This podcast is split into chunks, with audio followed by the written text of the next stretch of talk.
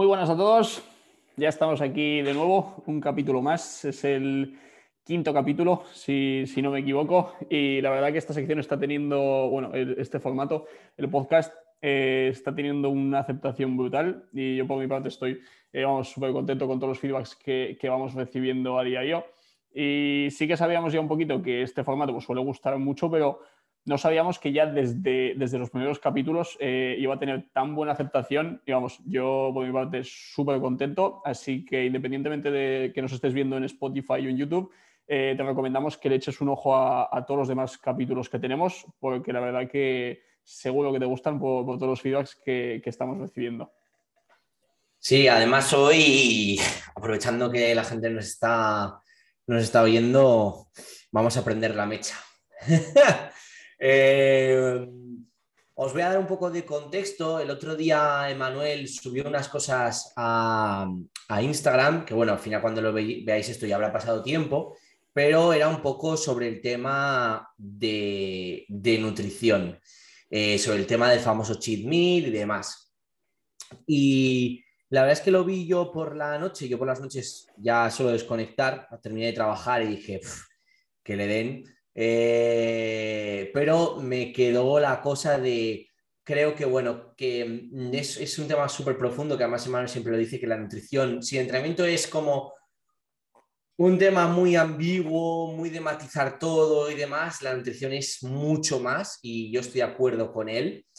Eh, creo que lo, lo, lo, expusiste bien además, pero lo que, bueno, hemos hablado esta mañana de, creo que, te, creo que el medio no era el adecuado, entonces eh, me molaría, si te parece, tío, hablar de eh, nutrición en el fitness. No tanto de que si gramos de proteína, gramos de grasa, sino un poco dónde están los límites de lo que se considera alimentación saludable, lo que se considera obsesión, depende de cada uno, un poco todo eso, ¿no? Entonces creo que está súper, creo que es muy importante esto, porque además considero que eres de las personas y eh, que más em, mejor mindset tiene de las que he conocido, que eh, además, eh, bueno, la gente no lo sabe, pero esta mañana le he dicho, no te voy a decir lo que te voy a decir para decirlo en el podcast, por poner varios, para poner varios ejemplos.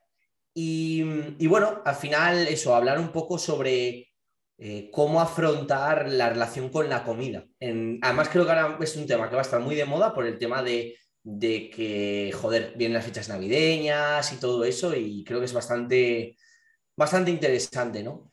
Entonces, eh, bueno, si quieres podemos empezar con lo del tema que se, se tradujo, ¿no? Lo del, lo del famoso eh, cheat meal y que había gente que, bueno, pues mm, no terminaba de estar 100% eh, de acuerdo de, de, lo que ponías de que al final el chinmil, joder, que, no deja de ser una herramienta que puede ser de doble filo. Total, totalmente. Y vamos, totalmente de acuerdo con lo que has dicho de que eh, el mundo de la nutrición es como algo tan complejo, porque al final eh, todo el mundo come, no es como el entrenamiento, que no todo el mundo entrena. Entonces es como muy fácil que se, que se malinterpreten los mensajes o que tú estés dando un punto de vista o que estés hablando de una cosa y que la persona equivocada eh, coja ese mensaje hacia su persona y se sienta ofendida. Entonces, eh, es un mundo muy complejo y sobre todo avisamos, eh, no sé muy bien de qué vamos a hablar exactamente, porque tienes toda la razón de que esta mañana hemos estado hablando, pero me has dicho, no te voy a decir de qué, que si no luego queda mal. entonces, sobre todo, avisamos un poco a la gente de que esto no son recomendaciones generales para la gente y que nadie se sienta ofendido, que hoy en día en redes sociales es muy fácil ofenderse. Así que sí, poniendo un poco en contexto lo de, pues eh, vi que, no sé por qué, pero de repente todo el mundo empezaba a criticar como un vídeo de, un nutricionista bastante, bastante famoso y que hablaba como de que las comidas trampa, los cheat son como algo que puede provocar enfermedades y todo eso.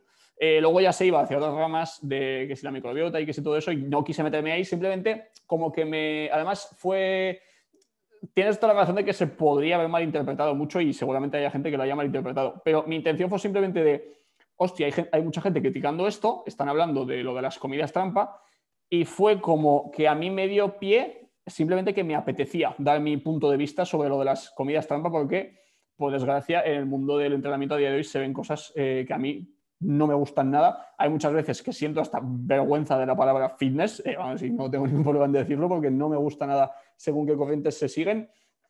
Y, sí, así que vamos a hablar un poquito de eso. Sobre todo, eh, yo lo que más, el problema que más veo es un poco, eh, que entiendo que es algo complicado, pero sobre todo en personas que empiezan nuevas o, gente que empieza reciente en el mundo del entrenamiento, la nutrición, y es como que no sabe ver esto eh, como un camino más a largo plazo. Eh, pues lo que comentaba yo ayer en, las historias, de, hostia, personas que incluso pasan de celebrar su cumpleaños, de que no van a comidas familiares o que van con el tupper a esas comidas familiares. Y joder, si realmente estás empezando en este deporte, tienes 20 años, aunque no tengas 20 años, estás recién empezando, no vas a competir eh, de aquí a nada, no te ganas la vida con el entrenamiento, hostia, ¿tú crees que vas a saber sostener esto a largo plazo? ¿Tú crees que esto es el camino más adecuado?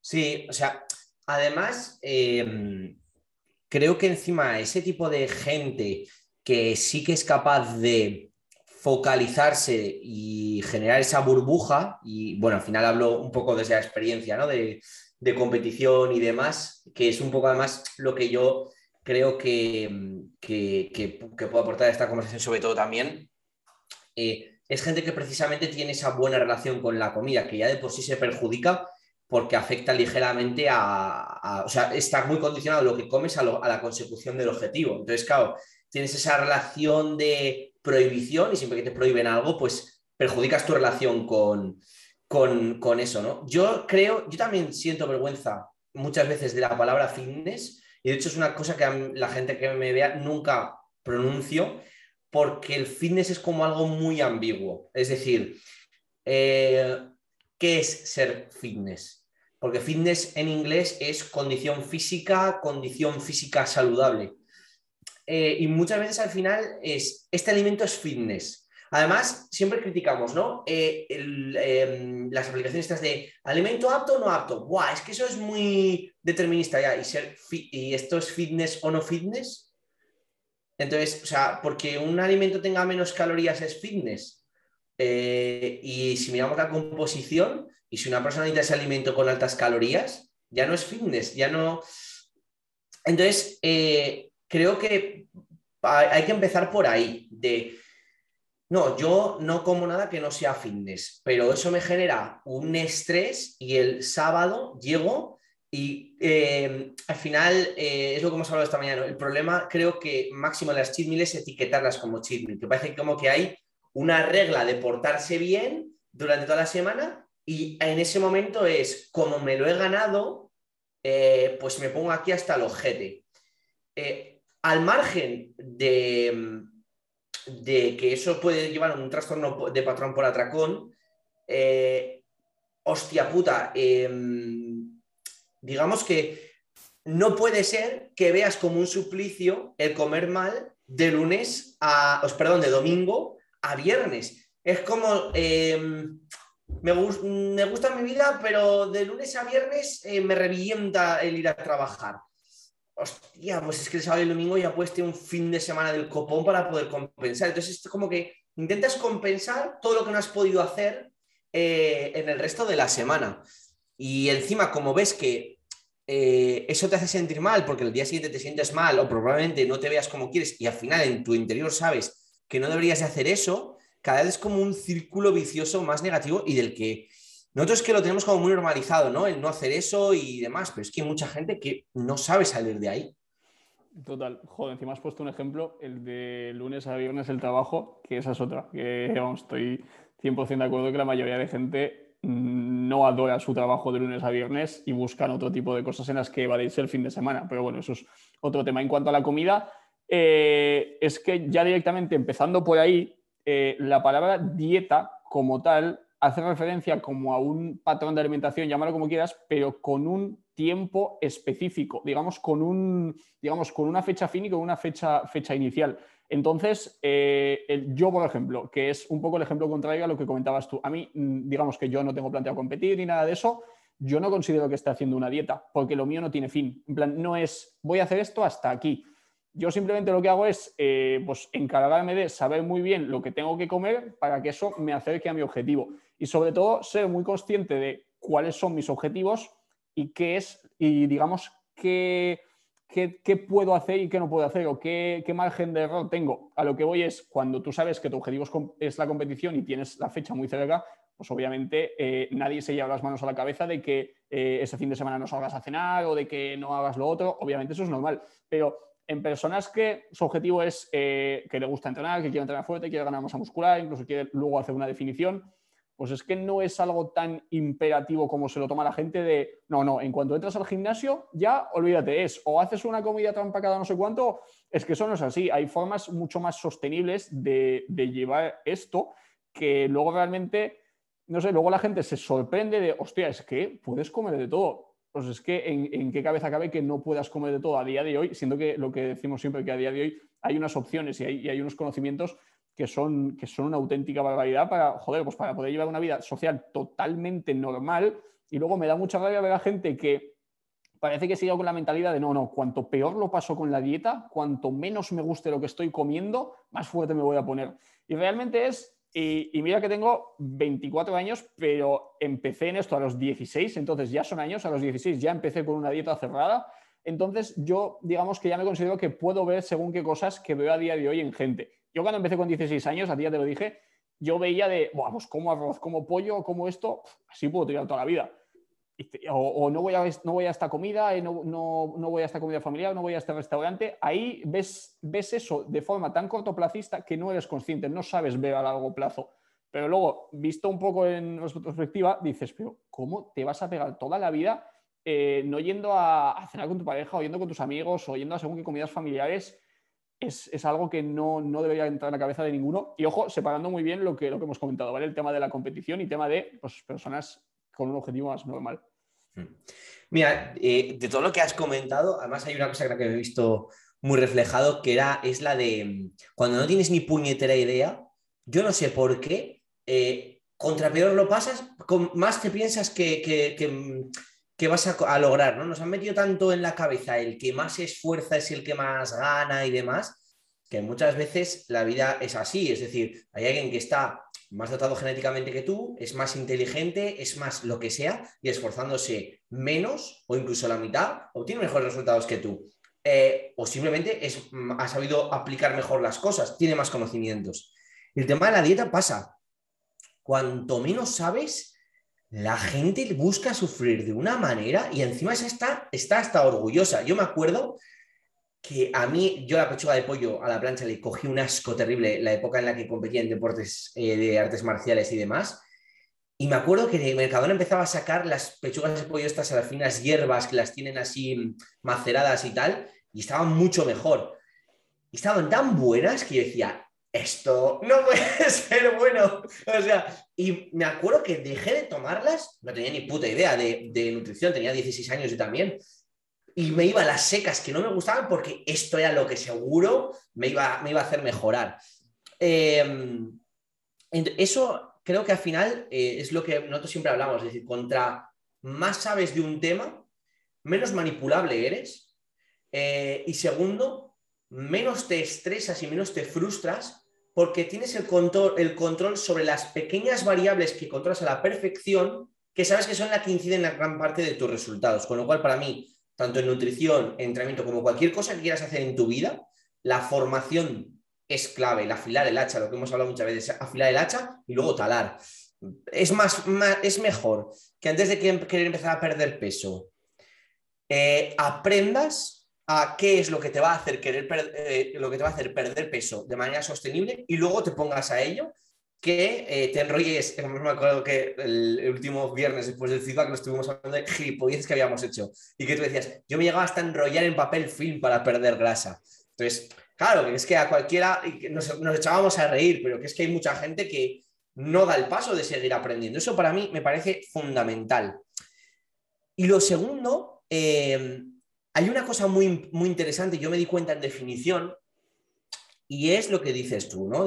No puedo ir a este evento, no puedo ir a tal. Tío, y la relación con la comida, gran parte es cultural. Eh, y me, he dado cuenta por dos cosas. Una, yo no veía a mis padres sin estar en torno a una mesa. O sea, no veía a mis padres que no haciendo otra actividad de, yo qué sé, Eh, en nuestro entorno sí que hemos hecho de, oye, no puedo quedar a, comer o tengo que comer mi propia comida, pero podemos hacer otras actividades. Hemos hecho eh, a salir a dar pasos, hemos eh, hecho un escape room, hemos hecho, no era ese entorno tan cerrado, pero por ejemplo con mis padres, o sea, se asume de vienes a comer, vienes a cenar y ese es el tiempo que pasas juntos en familia, ¿no? ¿no? No se concibe otra actividad que no sea comer. Eso lo primero. Entonces era como, hostia, es que mm, toda nuestra sociedad gira en torno a la comida, que al final, y más en España, que se ha pasado hambre hasta, hace relativamente poco, eh, encima es, eh, nos juntamos y los, con los abuelos no se nota, mm, voy a poner el plato más grasiento que haya, el que más calorías, yo creo que es un poco eso, ¿no? Es decir, que, no, que no falte comida, que encima nunca es, oye, pues nosotros podemos quedar a comer y que comemos lo mismo que todos los días. No, como quedamos a comer, variamos nuestra alimentación eh, a saco. Y es una cosa, y a lo que no te quería contar esta mañana, que para que, o sea, los que te conocemos, eh, yo sé que, o sea, al final, de creo que son las personas que más puedo hablar sobre relación con la comida, porque yo me acuerdo cuando Emanuel eh, y yo quedábamos fuera del trabajo, en plan más personal, a algún cumpleaños o lo que sea, eh, yo me acuerdo que me reía en plan coña de que el tío igual se cogiera esas alcachofas con jamón porque le encantaban.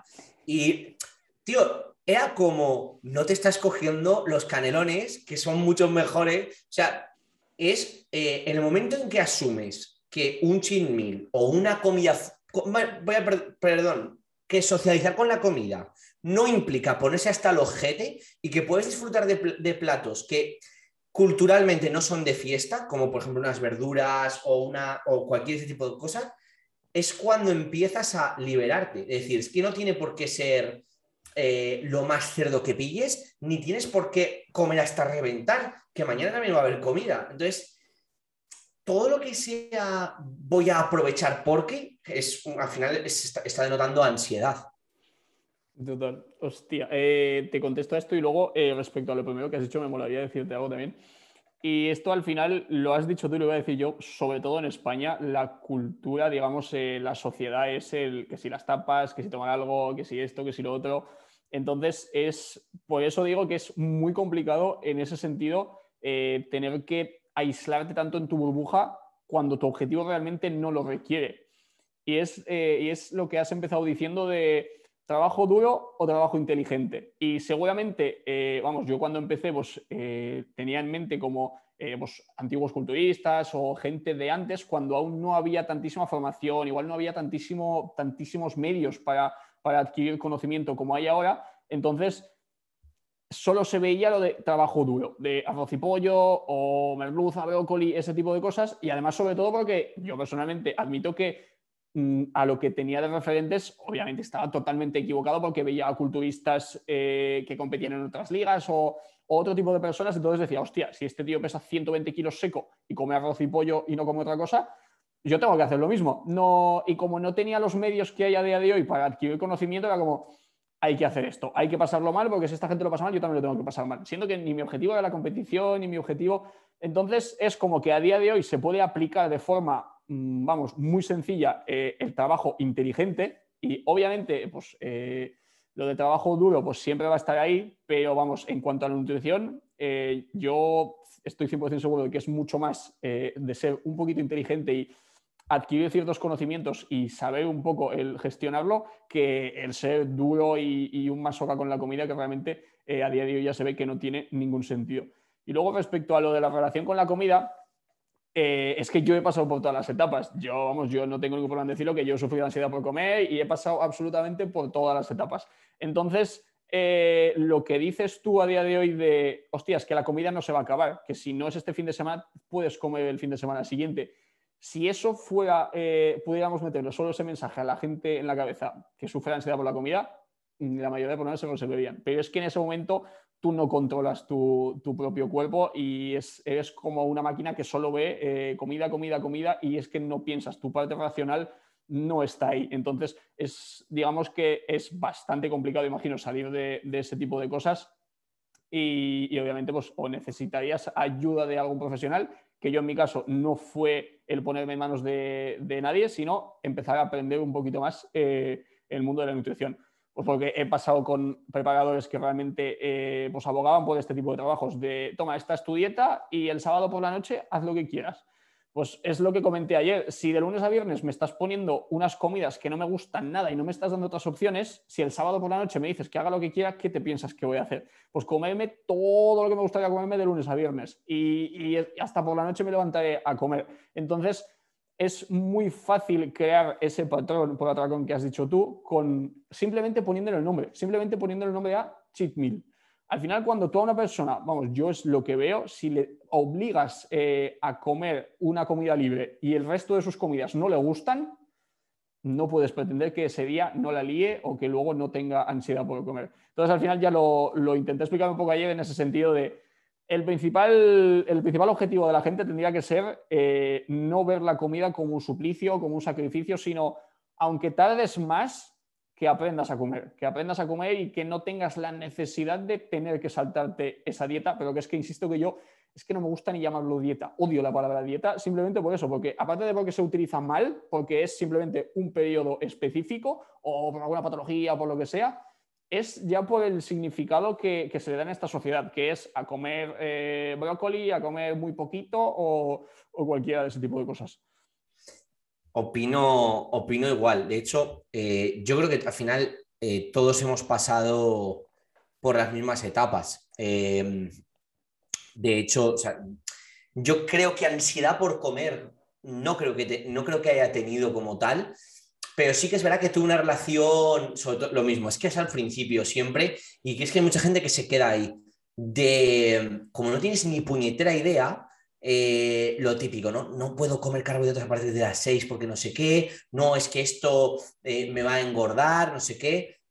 Y al final eh, te vas dando cuenta, contra más aprendes, que es lo que sí que yo estaba de acuerdo con lo que has dicho, es decir, creo que el, entrenamiento es trabajo duro e inteligente.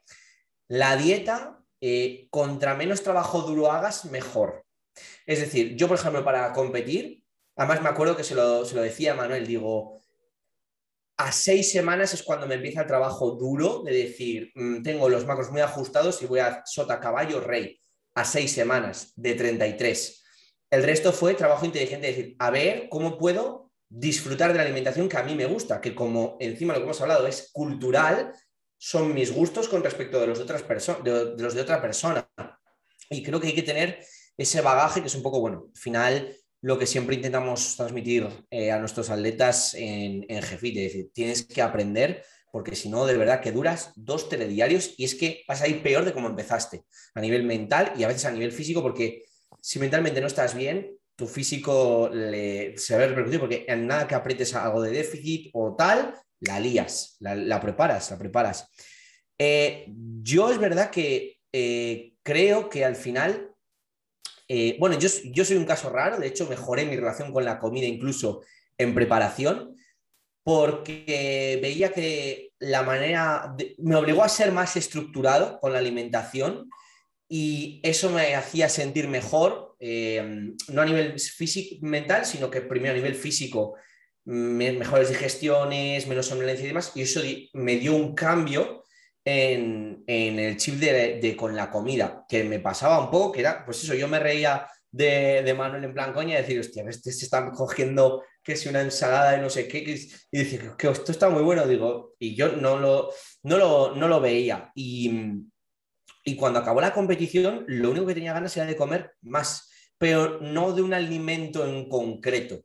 No, nunca, en ningún momento tuve, tuve ese problema y de hecho no he tenido post competición ningún atracón, ningún, ni siquiera después de competir, porque tuve la mentalidad de hoy es el post competición, vale, pero es que mañana hay otro día y tengo un año y medio hasta que vuelva a definir para competir de comer lo que me dé la puñetera gana.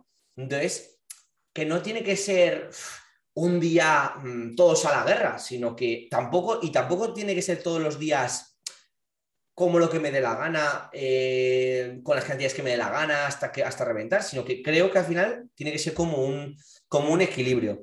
Y eso a mí lo que me permite es llegar a ni siquiera sábado, o sea, que puede ser un viernes, puede ser un miércoles, puede ser un domingo, puede ser que en dos semanas no mm, siga con mi plan eh, de, de seguir preciso. Y para mí la única diferencia es, hoy en esta comida no voy a contar. No voy a contar macros y voy a comer lo que me apetezca. Pero claro, como es lo que me apetezca, normalmente es hasta que me sacio. Y como ya tengo el nivel de saciedad normal, pues como una ración normal y corriente. La única diferencia es de una comida que me apetezca. O sea, ya está. No tiene que ser, eh, a ver cuántas cosas hay en carta, pues una de cada. Total. Y es que encima ahí eh, has mencionado cosas muy interesantes, que es eh, yo ayer cuando estaba poniendo estos temas y hoy, hoy mientras hablábamos esto se me viene muchísimo a la cabeza, eh, yo hice una formación de especialización en casos de obesidad de una institución privada que es ICNS y que seguramente la gente la conoce y realmente los profesores son gente como Alfonso Bodallo, Álvaro Campillo, que son, que son neurocirujanos, es gente que se dedica a, digamos, a yo flipé un poco porque entré en el curso como, hostia, quiero ampliar mis conocimientos en cuanto a hacer dietas, no sé qué, pero es que fue un curso 100% de, de, psicología. Al final ves que esa gente trata la obesidad o este tipo de cosas como una adicción, pero como una adicción como otra cualquiera, como puede ser al tabaco, como puede ser al alcohol o como puede ser a las tragaperras.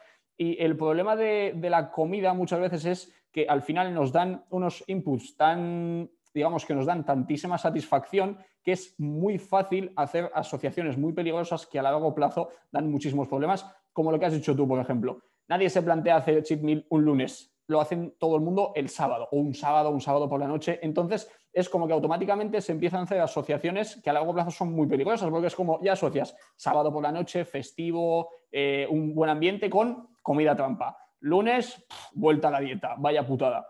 Y con esto, mil cosas más. Eh, igual que cuando eh, una persona, esto se ve muchísimo en películas, una persona que está mal, que tiene un bajón, ¿qué hace? Comer helado o, comer lo que, lo que más le gusta, simplemente para suplir esa carencia, para llenar, eh, llenarse de dopamina, de serotonina, de todos esos, esos receptores que nos dan esa, sensación tan buena.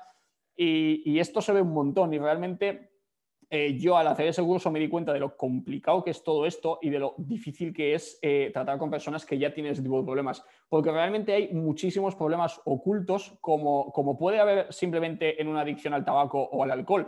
Hay personas que buscan en la comida lo que no tienen en su trabajo, o lo que no tienen con su pareja, o lo que no tienen con sus amigos, o con su familia, o tienen un problema con no sé qué. Porque al final, si ese, esos últimos, últimos puntos que he dicho no te están dando algo que te satisface, lo buscas en la comida, que es muy fácil encontrar satisfacción en la comida, simplemente abrir el bote y comértelo. Eso ya te va a dar esa satisfacción porque a tu, a tu cuerpo le gusta. Entonces, eh, hay veces que es sencillo hay veces que es mucho más complicado encontrar dónde está ese detonante que te está haciendo buscar la satisfacción en comer. Porque yo me acuerdo cuando, cuando empecé con mi pareja actual, yo comía, era siempre, tengo que comer esto, eh, me lo como. No, no buscaba como, me decía, hola, pero si no, ese plato no es apetecible, no es tal es que me da igual. Si yo como porque, además me acuerdo, mi padre me echó un día la bronca que le dije, yo como por los nutrientes que me aporta y por lo que me da la comida.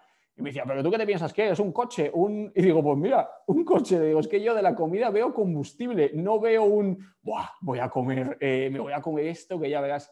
Pues eso lo hago cuando voy a un restaurante que me gusta mucho, cuando voy a un no sé qué, pero es simplemente buscar ese disfrute de la comida cuando toca no en tu casa buscar constantemente placer de me voy a comprar esto, me voy a comprar lo otro, porque, está, porque es muy fácil entrar en un círculo vicioso. Yo eh, eh, coincido, coincido contigo y, que al final eh, volvemos a lo mismo de cuando voy a un restaurante de, busco el disfrute, pero que es que no tiene por qué ser todo. efectivamente, ni lo más guarro de la carta. que las experiencias gastronómicas puede ser simplemente oye, descubrí un alimento que no habías probado, o em, yo qué sé, o una carne de mejor calidad, eh, un, chuletón. Hostia, es que hay mucha gente que dice, ¿cómo voy a gastar mi cheat en un chuletón si ya como carne otros días? Tío, es que ese no es el tema. ¿no? además, em, lo, has dicho, lo has dicho muy bien, es que no es una vía de escape. No es una vía de escape. Y y lo de asociar eh, buen ambiente o, un día X a comida final no deja de ser también un patronaje y una relación muy complicada. Y encima en, la sociedad de hoy en día es que, eh, Manuel y yo siempre hemos, no hemos hablado mucho de lo adictivo que es Globo, porque es que es esa inmediatez de la, gratificación de lo pido y me lo traen a casa, que es que no tengo ni que ir a buscarlo.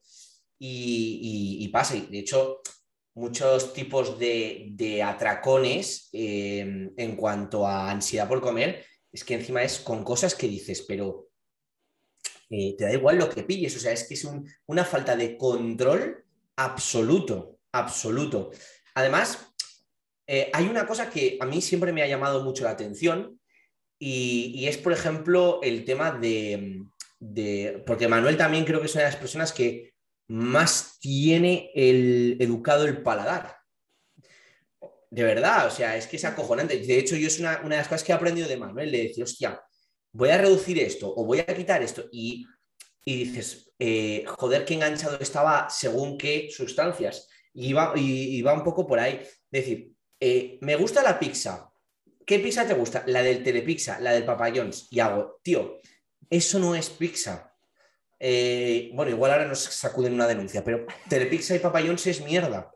Una pizza buena es irte a un restaurante italiano con un buen queso, con un buen eh, jamón, con rúcula, con...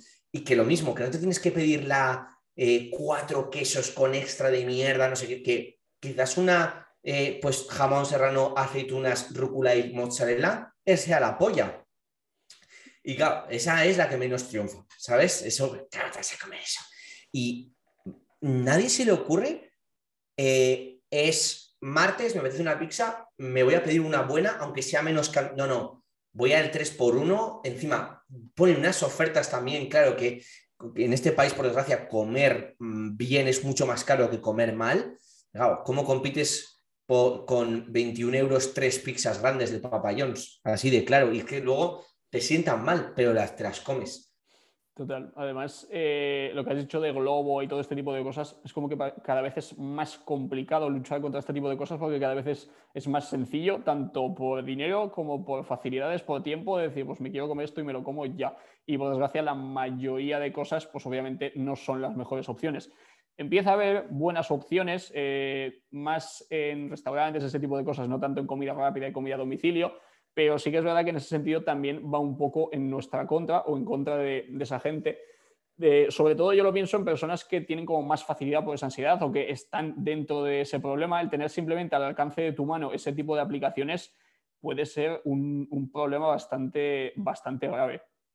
Y, luego lo que has dicho de, de, las comidas, que es que yo sigo pensando que es por simplemente por no saber diferenciar o por no saber entender que que irte a algún restaurante no tiene por qué ser sinónimo de saltarte la dieta o hacerlo mal, que hay veces que tú te puedes ir a un restaurante o, a cualquier sitio a comer y que tu cuerpo puede no enterarse de que no has cumplido el plan, porque hay opciones buenas. Entonces, es como ese, ese sistema binario de eh, o esto está bien o si no ya todo mal, como que no hay punto medio.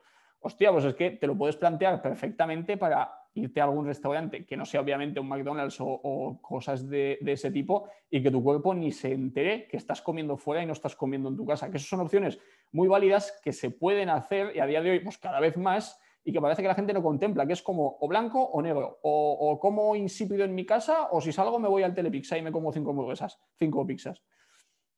Sí, y luego en cuanto a lo de la educación del paladar o incluso la educación nutricional dentro de la mesa, eh, a mí al final me ayudó mucho eso, la definición para competir. Creo que es, he sido el caso más raro que pueda haber.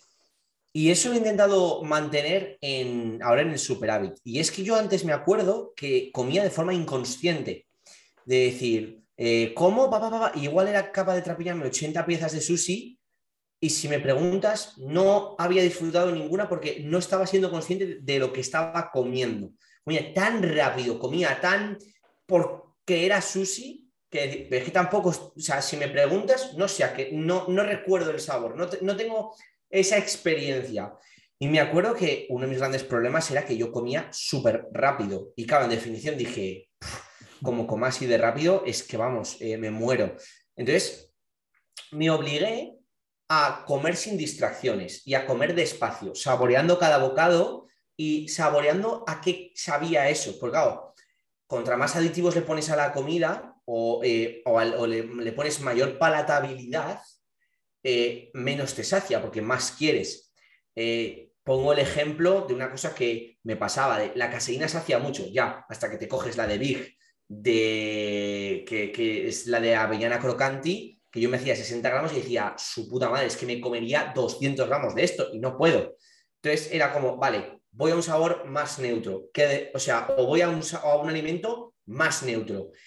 Y al final aprendes otra vez a saborear los alimentos reales y a ser consciente de lo que estás comiendo, no en cuanto a contabilizar y demás, que también, sino a decir, oye, me siento, desayuno, saboreo a qué sabe eh, cada, cada alimento y demás. Y eso lo he trasladado también a cuando he salido fuera. Y al final para mí el, meal o el decir, o voy a salir a cenar fuera esa comida que no, que no, mm, que no cuento, la busco como una experiencia gastronómica más que una función psicológica. Es decir, oye, eh, me voy, me acuerdo que me recomendaste la cafetería, vamos a hacer publicidad a la gente, la cafetería, eh, la de la justicia, creo que era, que me recomendaste lo del café, y dije, hostia, eh, me acuerdo que dije, voy a merendar ahí.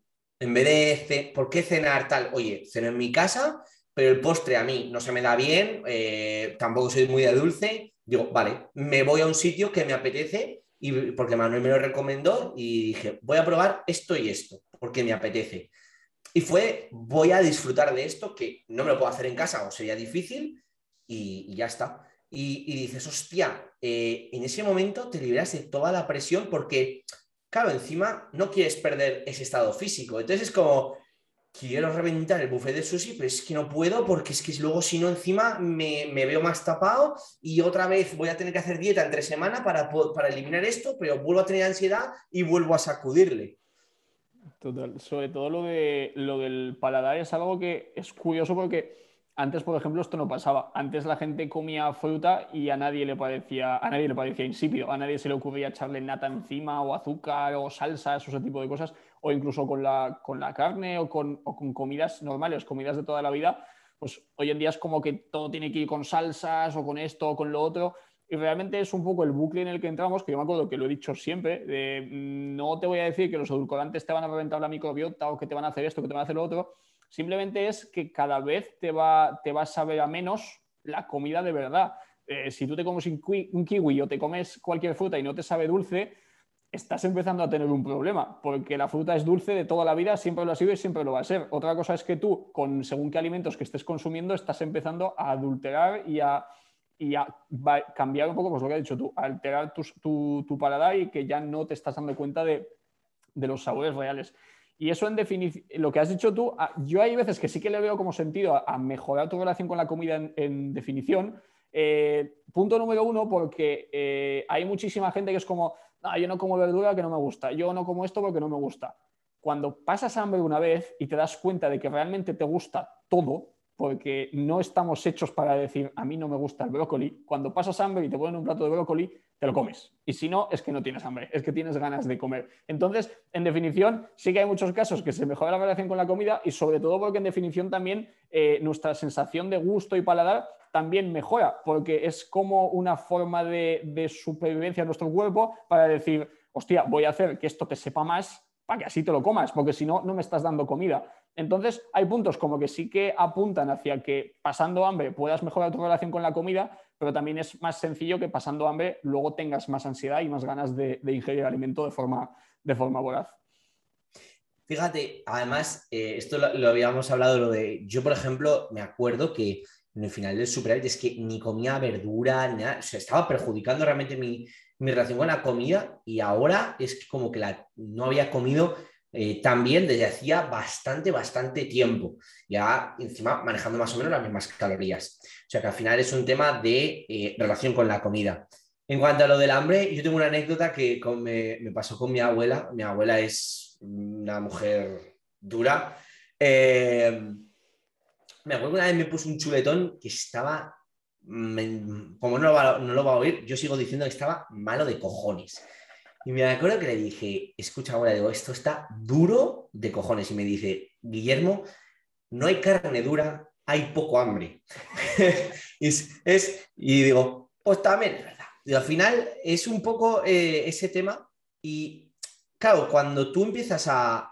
Yo siempre digo que nadie eh, con un eje hormonal regulado a nivel de lectina, grelina, es decir, hormonas de hambre saciedad, comiendo comida normal, eh, engorda, porque es que tu organismo tiende a la homeostasis, igual que cuando defines tu cuerpo te hace tener hambre para que vuelvas a ingerir alimento, cuando te estás saliendo de tu porcentaje graso óptimo, te dice que estás saciado para no seguir comiendo. Es decir, esa gente, aparte de lo que has dicho tú, de que esa gente que es obesa tiende esa adicción, gran parte del problema nuevamente es que tú te vas a alimentos muy palatables para poder seguir comiendo más. O sea, y, en, ningún momento en la naturaleza tienes la... O sea, tu cuerpo no está preparado para regular las bombas calóricas que nos, que nos metemos. Yo me acuerdo una vez que fui al Goico cuando sacaron los, los bols estos de, del Thai y no sé qué, que era como la opción saludable,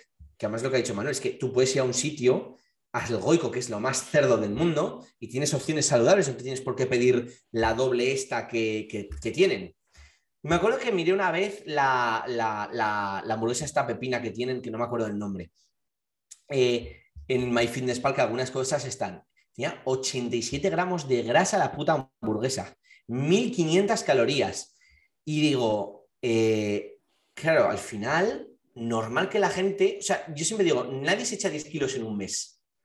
Pero siempre al final, al cabo de 10 años, la gente dice, hostia, me he echado 20 kilos. Claro, porque te has echado 2 kilos al mes por este tipo de cosas. Porque ves normal comerte una hamburguesa de 1500 calorías con sus patatas que tenga 90 gramos de grasa, que es más de lo que yo necesito, por ejemplo, de grasa dietética al día. Imagínate lo que le hace eso a tu, a tu, a tu estómago, realmente, que era un poco lo que defendía ese nutricionista también, de decir, es que realmente esas opciones eh, es que son incluso desde el punto de vista nutricional, malas y que no le hacen bien a tu estómago. Entonces, creo que hay que aprender a disfrutar de la nutrición de otra manera, que parece como que sábado para la noche y como eh, normal, y es como, tío, qué puto aburrido eres.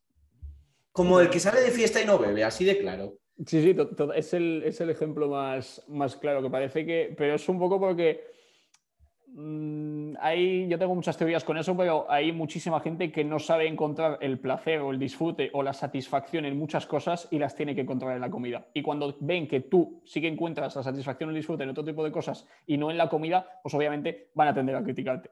Y lo que has dicho de, la época en la que estábamos y todo eso, me acuerdo que en, la formación esta que hice de, obesidad, era como constantemente eh, derribaban teorías que, sostenían lo que era la obesidad o el por qué la obesidad eh, existía de hoy. Y, explicaban exactamente eso, como que antes eh, no existía la obesidad y realmente por, varios, defendían un poco como lo de la leptina, la retina y todo eso, pero se iban como a un terreno, eh, digamos, lo bajaban un poco más a tierra, de que nunca habíamos tenido opciones o esas facilidades, como el ejemplo que acabas de comentar tú, de comerte 90 gramos de grasa en una sentada y aún pedirte postre, eh, o luego después también algo súper importante a nivel hormonal, que es algo que empieza a desencadenar mogollón de desregulaciones, que es el sedentarismo que hay a día de hoy y la baja forma física de la gente o la baja cantidad de masa muscular de hoy en día de la gente, que eso, eh, todo eso junto es lo que al final desencadena tantísimos problemas de la gente con la comida. Porque al final si todo el mundo fuera muy activo, tuviera una cantidad de masa muscular decente, óptima, salir a cenarte una hamburguesa realmente no te va a hacer tanto daño. Pero ¿qué pasa? Cuando una persona no hace nada de deporte, es totalmente sedentaria, no tiene ni idea de lo que es meterte 100 gramos de grasa en una comida, pues es muy fácil empezar a, generar según qué desregulaciones a nivel hormonal. Y es que luego yo desde fuera o tú desde fuera somos mm, muy capaces de ver esas conductas compensatorias que se van a ir generando y que como no las pillas a largo plazo va a ser una bomba, pero es que esa gente no es capaz de pillarlo. Vale, hoy he hecho esto, mañana ya me voy a levantar con que si el hambre por aquí, la saciedad por aquí, ya no controlas absolutamente nada, pero es que entras en un vicio que el sedentarismo no ayuda absolutamente nada a eso, el no hacer nada de deporte tampoco ayuda, y el tener esas opciones constantemente ahí, que si con tu vida social o con tu esto, al final es un auténtico desastre. Mm, opino, opino igual. Eh, de hecho, eh, si te parece, me, mola, me molaría tocar dos temas para no alargarlo mucho. El tema de eso, de las navidades, que al final hay mucha gente que incluso lo que hace es agravar el problema de esas actitudes compensatorias. Eh, ahora está muy de moda, ¿no? ¿Qué hacer en navidades? Pero vamos a ver, o sea, eh, tan grave me parece, y, lo pongo, condicionar tu disfrute de ese evento, pero es que bueno, lo mismo, tu concepto de disfrute no tiene que ser ponerte hasta el ojete de comer, sino, hostia, comer cosas que se salgan de lo normal, disfrutándolas, pero una cantidad normal, porque te sale que sea normal, con la, con, se supone que es para estar con tus seres queridos. Eh, a mí no, o sea, no se me ocurriría sentirme mal por eso, decir, hostia, esto me va, me va a engordar, esto no sé qué, esto no sé cuántas, porque es el extremo contrario de lo que estábamos hablando y que es malísimo. O para poder ponerme hasta el culo, voy a hacer un ayuno intermitente de no sé cuántas horas para compensar.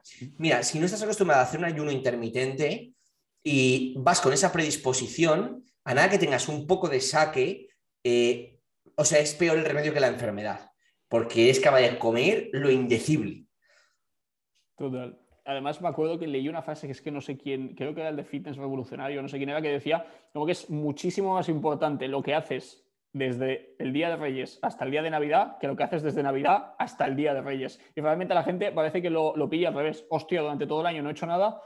Mm, parece que me tengo que poner las pilas ahora, que es cuando, cuando vienen estas fechas y es cuando me tengo que privar de todo o pensar en conductas compensatorias o como esta noche voy a cenar, voy a estar todo el día sin comer absolutamente nada. Y eso al final lo que hace es lo que decíamos antes, al final ya estás empezando a ver la comida o esos eventos de forma totalmente opuesta a lo que tienes que hacer afrontala como una comida más, come lo que, lo que veas, pero siempre pues, al final con, cabeza. Eh, al final, por sentido común, sabes que comete 25 croquetas no va a ser lo mejor, pero comer pues, un poquito de todo, probar un poquito de todo, pues no te va a hacer daño alguno y continúa con tu vida con normalidad. Pero al final, cuanta más importancia le das, cuantas más cosas intentas hacer para, voy a hacer esto para que luego no engordar, luego voy a estar un día sin comer, luego el otro, más lo estás complicando y más ansiedad te estás generando tú mismo, más importancia le estás dando y al final acaba eso en un, auténtico desastre.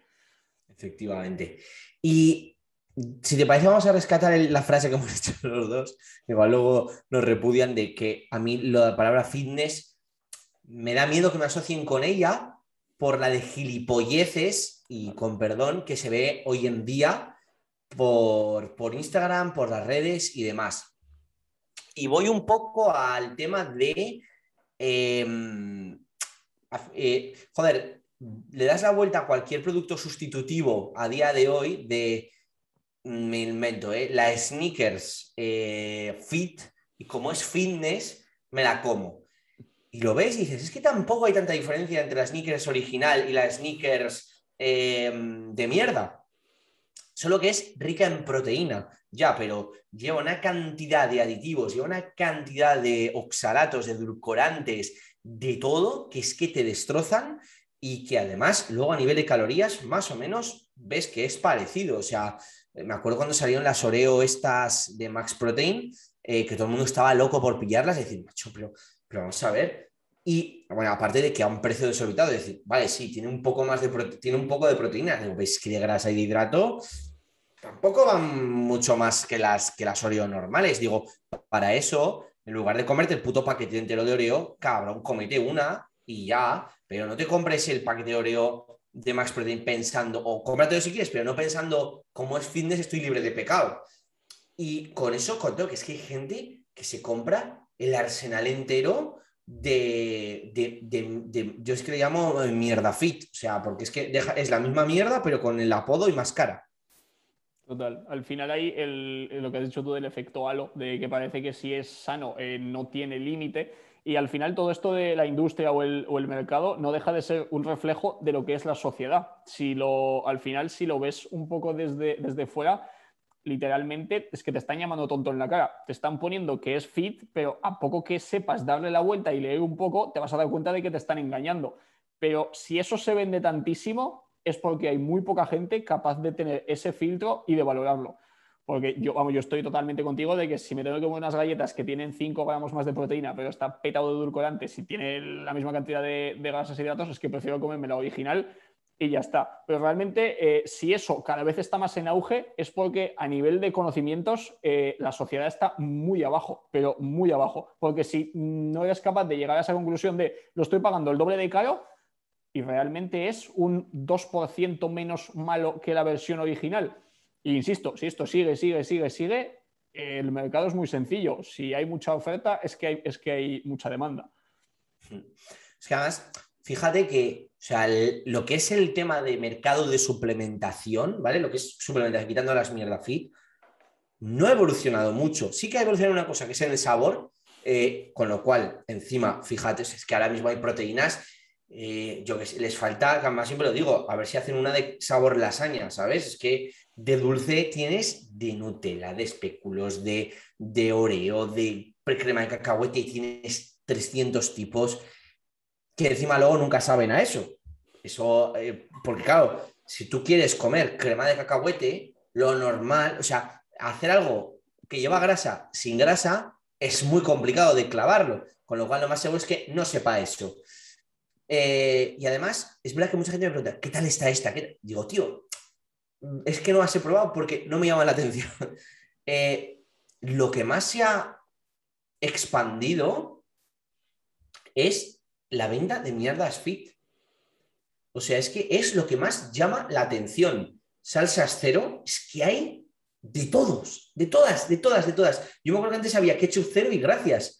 Y de dos o tres años para aquí, claro, porque es verdad que es lo que tú dices, el mercado es un reflejo de la sociedad. Aparte de no tener conocimientos, se ha vendido el fitness a nivel democrático para todos, incluso el competir, que al final pasa lo que pasa también.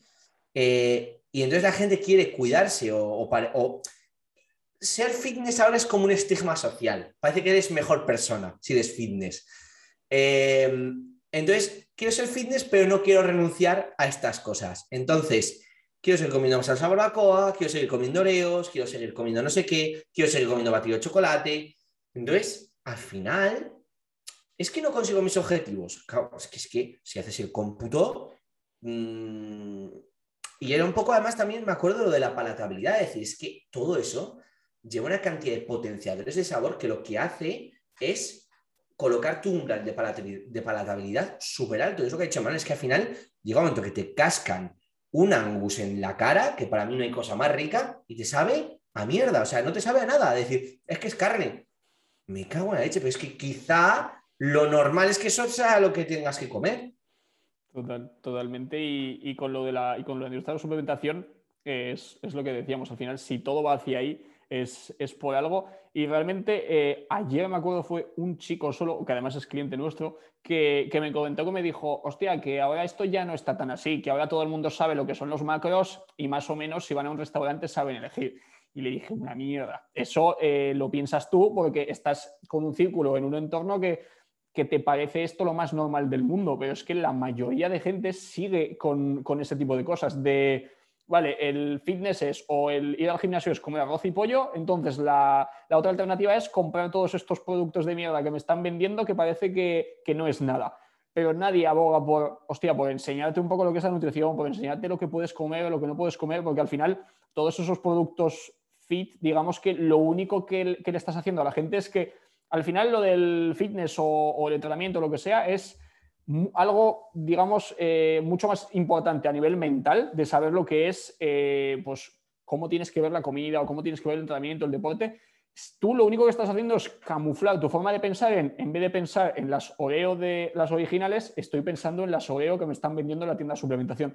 Realmente tu mentalidad no está yendo acorde a, tus objetivos eh, respecto al, mundo fitness o, o, al mundo del entrenamiento, porque sigues con la misma mentalidad. Lo único que intentas camuflarlo en una basura que es un 1% menos mala. Estás pensando en el fitness como el resultado y no como en el proceso. Al final creo que el fitness no me gusta, de verdad que no me gusta, pero bueno, para, que nos entendamos, ¿no? El mundo, el mundo de ir al gimnasio, comer bien, cuidarte, tener una vida activa y demás, eh, es un camino de autodescubrimiento y de evolución personal porque vas descubriendo cosas, conoces gente y demás, brutal. O sea, decir, al final, eh, yo he descubierto alimentos que en la vida había probado eh, si no llega a ser por oye, pues voy a probar esto porque tal. y os pongo un ejemplo. Yo el kiwi, pues al final eh, estaba comiendo muchas calorías, muy poca fibra y no sé qué, y yo decía, mm, ¿qué fruta tiene mucha fibra? El kiwi. Voy a probar el kiwi en mi puñetera vida. Y me lo probé con 29 años. Eh, y es verdad, y encima al principio me sabía que ponía cara de qué asco. Eh, y ahora me encanta, o sea, me lo como de, en dos cucharadas, mitad y mitad. Eh, me acuerdo que con Emanuel también probé el mango por primera vez. Me acuerdo que pedimos una de sushi, sushi de mango. Y decía, macho, vas a pedir más guarro. Y dije, hostia, el mango está bueno, tal, no sé qué. Y también lo he ido metiendo de vez en cuando. Es decir, creo que eso está súper bien. Y el problema es lo que tú dices de... Eh, el fitness es ir al gimnasio, que bueno, eso podemos hablar otro día, de la mentalidad de ir al gimnasio para qué vas al gimnasio y em, comer mierdas fit, hablando claro. Ese estigma social, que hay mucha gente que pone fitness. Digo, bueno, yo, yo, por ser políticamente correcto ahora aquí les llamo fake fit, que es decir, bueno, tú tienes de fitness lo que, lo que yo te diga. Igual que ser fitness, o sea, igual que cuidarse de lunes a viernes y el sábado ponerte como el Kiko de alcohol, ¿eh? que me parece lo mismo. y, el mismo y el mismo comportamiento.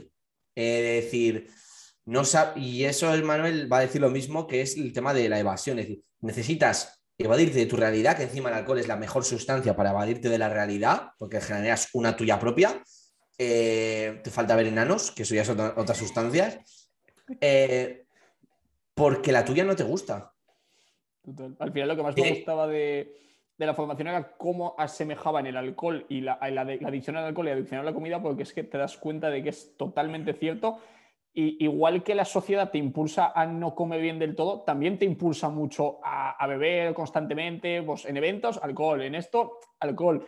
Es como al final llegas a depender mucho de, cómo es la sociedad o tu entorno, entonces hay que tenerlos como muy cuadrados para eh, moldear tu entorno a tu gusto. Y volvemos a lo mismo, ¿eh? que es que tampoco, el tema del alcohol tampoco es un absolutismo, de decir, a mí personalmente no me gusta el alcohol, o sea, no me gusta ni el bueno, ni el malo, ni un poco, ni mucho, o sea, a mí me dan un vino de 200 euros y te lo escupo porque no me gusta. Pero yo entiendo que haya gente que una copa de vino le guste. Eh, yo entiendo que una buena cerveza te guste. Pero de ahí a eh, salir como un piojo, que diríamos cosiendo calles o dándole la mano al mismo dos veces, hay eh, un abismo. Igual que yo entiendo, porque a mí yo soy el primero, que una buena pizza te guste, que una buena hamburguesa te guste. De ahí, o que un buen sushi te guste. De ahí a mm, comer hasta reventar, es que hay otro abismo. O sea, no estamos diciendo que no haya que hacerlo. Estamos diciendo que dentro, que no es blanco o negro, que es que hay matices de grises. Y que normalmente en el término medio está la virtud. Salvo que insisto, y lo que ha dicho Manuel, salvo que vayas a, tengas un objetivo muy ambicioso y contra más ambicioso es el objetivo, más cosas tienes que dejar de lado y más precio pagas. Por tanto, es muy importante que tengas dinero ahorrado, porque el precio lo vas a pagar. Y ponemos el ejemplo de eso de competir. Al final, tú cuando compites, pasas a una visión de túnel. Y pasas a una visión de túnel con todo. Eh, porque al final, claro, se ha democratizado, y con esto si queréis acabamos, el competir. Eh, de que es una experiencia, de que no sé qué. Em, sí, es una experiencia muy potenciadora por muchas cosas y una de ellas es porque te permite estar, te obliga a estar en el aquí y ahora, cosa que en esta sociedad muy pocas cosas te, obligan y te fuerzan, y el autodiálogo y todo eso, pero también te obliga a aislarte en ciertos momentos, te obliga a pasar por ciertos estados emocionales em, putos, porque al final eh, te conoces a ti mismo, las estás pasando más canutas y, los, y no estás tan positivo eh, y se perjudica tu relación con la comida y tus relaciones sociales. Y eso no tienes que, que saber desde el principio. Entonces, todo es súper guay cuando piensas en la chapita, pero no es tan guay el proceso si no te lo planteas bien. Ojo, yo me ha encantado el proceso, pero he pagado un precio de perjudicar ciertas cosas que menos mal que tenía mucho dinero ahorrado. Entonces, creo que es fundamental y es cuando, y nosotros siempre en Jefe lo, hablamos, eh, que es no estás preparado para definir, es decir, es que ni siquiera estás preparado para definir los 10 kilos que te sobran, porque no tienes el dinero suficiente como para pagar ese precio, de ser disciplinado, de no sé qué. Todo eso genera un estrés, todo eso genera una relación un poco más puta con, las cosas con las que estás habituado. Entonces creo que tienes que generar primero ese entorno eh, favorable para luego poder perjudicarle que se quede normal otra vez. Total. Y sobre todo lo de, lo de competir, que al final el problema de hoy en día es como que es un objetivo en sí mismo por lo que me va a dar, por la visibilidad que me va a dar en redes, o por quién me voy a codear, o por esto o lo otro. Y al final, eh, pues es un poco lo que hablábamos antes del mercado. Cuanto más oferta de, competidores hay, pues hay muchos preparadores que por desgracia no piensan como tú. Tú siempre lo dices de no te voy a llevar porque es que no estás preparado. No tienes estabilidad emocional, ni psicológica, ni económica, ni al final no tienes un entorno que te vaya a ayudar en, ese camino, sino todo lo contrario. Y al final, una cosa que dices tú mucho que es que mola un montón para que la gente se dé cuenta de lo que es, es que tú en cualquier otro deporte que compitas, si compites en fútbol, en judo o en lo que sea, eh, compites, entrenas o lo que sea, y digamos que ya está, tú te puedes ir luego con tus amigos, te evades o lo que sea, pero es que aquí no, aquí entrenas, pero es que luego tienes que descansar por cojones y tienes que comer lo que toca por cojones. Y así, día tras día, día tras día, digamos que no tienes un, uff, ya he entrenado, me voy a desconectar un poco y me voy a echar cuatro cervezas. Es que aquí no está eso, porque aquí el proceso es muy completo. Cuando tú simplemente vas al gimnasio a pasar el rato, el descanso es como, hostia, eh, soy joven, que no tengo que descansar tanto. Pero cuando estás en una etapa de competición, como no descanses, no acabas la preparación. O como no comas lo que toca en todas las comidas, todos los días, y ahí sí que no hay ni comidas trampa ni leches, pues obviamente no llegas. Y cuando expones a una persona que no sabe ni por dónde le pega el aire en, este sentido, pues obviamente luego pasa lo que pasa. Efectivamente. Bueno, Manuel, yo creo que hemos hateado un buen rato, nos hemos metido con marcas, nos hemos metido con todo. Eh, me apetecía, tío, me apetecía porque era un tema, es un tema que yo siempre que tú y yo hemos hablado eh, de relación con la comida de educación nutricional creo que al final, primero que lo promulgas, y es vivo ejemplo, digamos, y segundo que tienes un punto de vista muy bueno. Y creo que el otro día, no es que se yo no, no, lo interpreté, pero dije, hostia, qué pena que no se exponga todo lo que Manuel sabe aportar sobre ese tema. Y bueno, quería un poco hacerlo, hacerlo aquí. Además era aquí o mañana en el directo, pero dije, hostia, ojo, hablar una hora sobre este tema. Entonces, bueno, pues quería, quería comentarlo aquí. Así que yo por mi parte, listo. Total, fue, a ver, al final sido muy buena idea por lo que, por lo que dices. Eh, hablar de nutrición en un canal donde están leyendo personas totalmente diferentes, personas que lo están entendiendo, o hay gente que sí, pero hay una persona que se toma el mensaje que no es para esa persona. Entonces, viene bien eh, hablar largo y entendido sobre un tema así, sobre todo para que no haya malentendidos o, para que se entienda un poco más el mensaje. Así que os leemos en comentarios eh, cualquier cosa que, queráis que ampliemos en futuros episodios o que no os haya quedado muy claro.